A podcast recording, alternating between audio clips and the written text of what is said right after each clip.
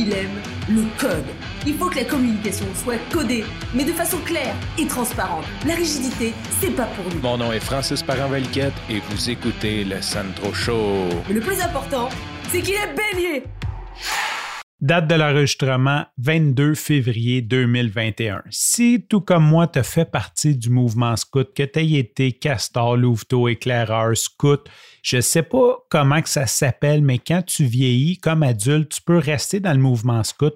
Je sais que c'est comme, ça devient un petit peu comme des groupes d'amis liés au mouvement scout qui vont organiser des, euh, des expéditions exploratoires. Des fois, ça va être des missions dans d'autres pays qui vont essayer d'aller aider. Bref, c'est ça continue même quand tu es adulte. Je ne savais pas ça.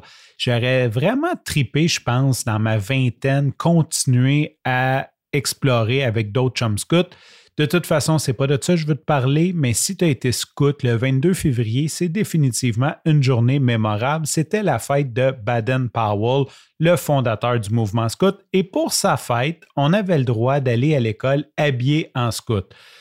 Quelle bonne idée de mettre sa chemise ou son chandail de louveteau pour aller à l'école. Ça, c'est vraiment le meilleur plan pour se faire boulier le reste de l'année.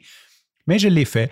Donc, euh, à l'époque, j'étais fier d'être scout, j'étais fier des valeurs scouts et je faisais ça. Donc, le 22 février, j'ai toujours une petite pensée pour Baden-Powell, pour euh, l'idée de s'habiller en scout pour aller à l'école. Je dirais qu'au primaire, c'était correct. tout le monde respectait ça un petit peu.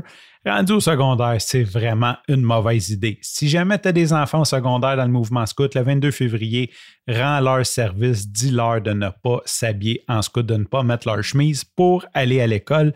Ça risque de leur créer plus de soucis que de bons coups. Aujourd'hui, la seule petite chose, je veux te parler que j'ai dans la tête, je suis vraiment fatigué. Je ne sais pas pourquoi, ça doit être l'hiver, euh, le manque de soleil, une accumulation.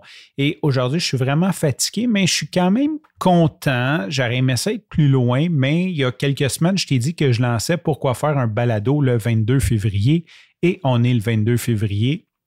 Et j'ai lancé. Bon, j'ai lancé sur la peau du cul, je vais dire ça comme ça, mais j'ai quand même lancé. Mon feed est créé, mon épisode zéro est créé, j'ai mis sur les plateformes de diffusion, j'ai fait ma demande à Apple.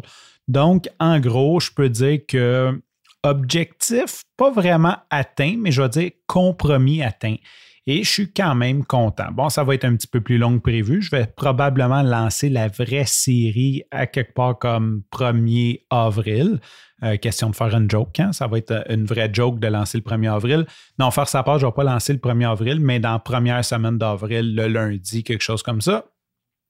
Et c'est ce que je voulais partager avec toi. Donc, si jamais ça t'intéresse, tu peux aller voir. Et là, c'est vraiment basique. Ne ris pas de moi. Tu peux aller au varmedia.com barre oblique balado et tu vas voir comme il va y avoir un gros lien vert écrit cordonnier mal chaussé. C'est le nom d'épisode zéro tu peux cliquer dessus et aller l'écouter sur le site web. Présentement, je pense que je ne suis pas diffusé, je n'ai pas été accepté sur aucune plateforme encore.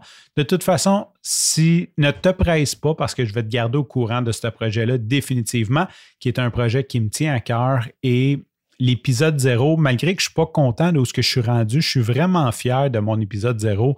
Je l'ai réécouté pour faire la post-production dessus, puis j'étais comme, hey, c'est bon. OK, c'est très imbu parce que l'épisode zéro, je parle de moi, mais je trouvais ça quand même intéressant avec un œil critique. Sur ce, je te remercie pour ton écoute. Je te dis à demain.